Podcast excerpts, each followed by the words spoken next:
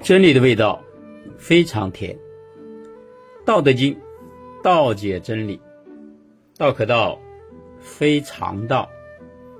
今天我们讲《道德经》的第四十四章：民与生，孰轻？生于祸，孰多？得与亡，孰病？是故甚爱必大费，多藏必厚亡。知足不辱，知止不殆，可以长久。名与身，孰轻？就是人的一生的名望也好，名誉也好，如果和生命相比较，谁更让你感觉到亲近、亲密呢？当然是生命。可是呢，我们在践行中国文化的路上。看到了好多好多这些学者，他们一生为了自己出一本书，为了自己的名誉得到传承，一味的光去熬夜研究、去学习，但是他们并没有注重对健康生命的重视，没有去练功。也没有去养生，最后看上去他出了一本书，获得了一些很好的名声名誉，但是健康失去了，眼睛的视力下降的很厉害，很多人戴着厚厚的眼镜片，身体非常的不好。这个呢，就是。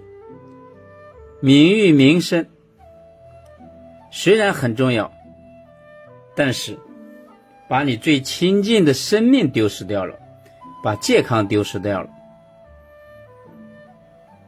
这个对比句啊，就是老子圣人用心良苦啊。因为我们单拿出一个方面去讲，都是很合理的，也是对的。但是如果把两件事情做在放在一起进行对比呢，你就知道哪个更重要。这个呢，就要及时的提醒自己，做任何事情合理，控制在有控制的度数范围内，过度就不行。生与祸孰多？生命和物质、钱财相比较。谁更重要呢？这样说，你当然说生命重要呀。可是很多人为了追求利益，熬夜；很多人为了追求利益，得了很多的重病，把生命付出去了。道理很简单，但是在做的时候，往往人把握不了这个度。你看，很多人的财富几百亿、上千亿，但是很年轻，四五十岁，生命就结束了。这就是度没有把握好。得与亡，孰病？到底得到和失去，哪个更有损害性呢？所以这个呢？就要靠自己去考量。有时候得到就是一种损失，就你得到了名誉了，可能是得到了钱财了，但是你损失的是健康。有的时候看上去失去了一些名誉和钱财，但是呢，你又获得了健康。所以这种事情，只有在对比时。及时的考量，量力而行。是故甚爱必大费，就是因为这些原因啊。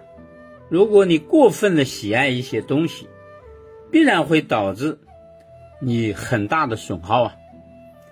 比如说，有人喜欢收藏，花了好多的精力，花了好多的费用。买了一块石头，几百万，最后导致自己企业遇到困难的时候，连几十万都拿不出来。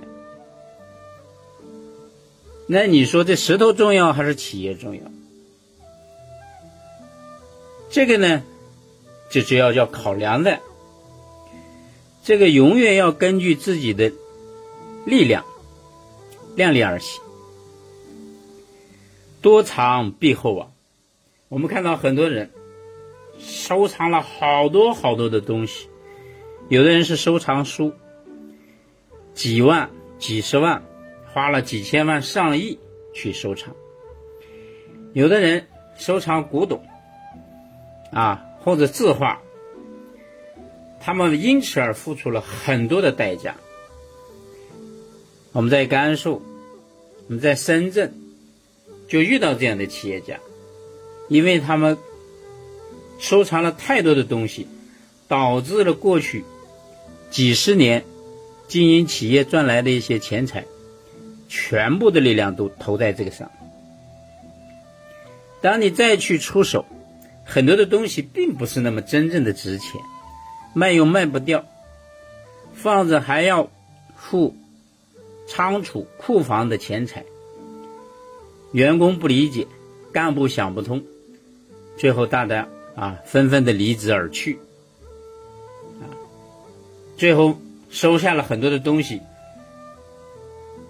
不一定都值钱的，再卖也卖不出去了。所以这个呢，你说对还是错呀？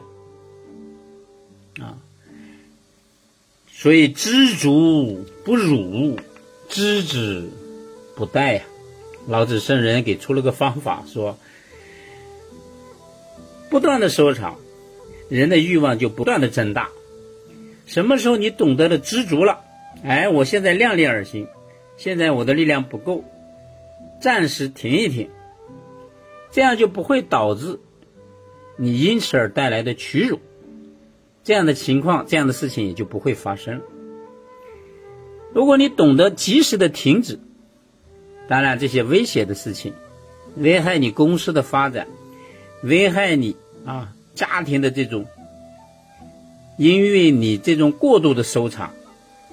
导致家庭的不和谐，因为家里人有时候也不理解，啊，这样危害、威胁的事情也就不会发生。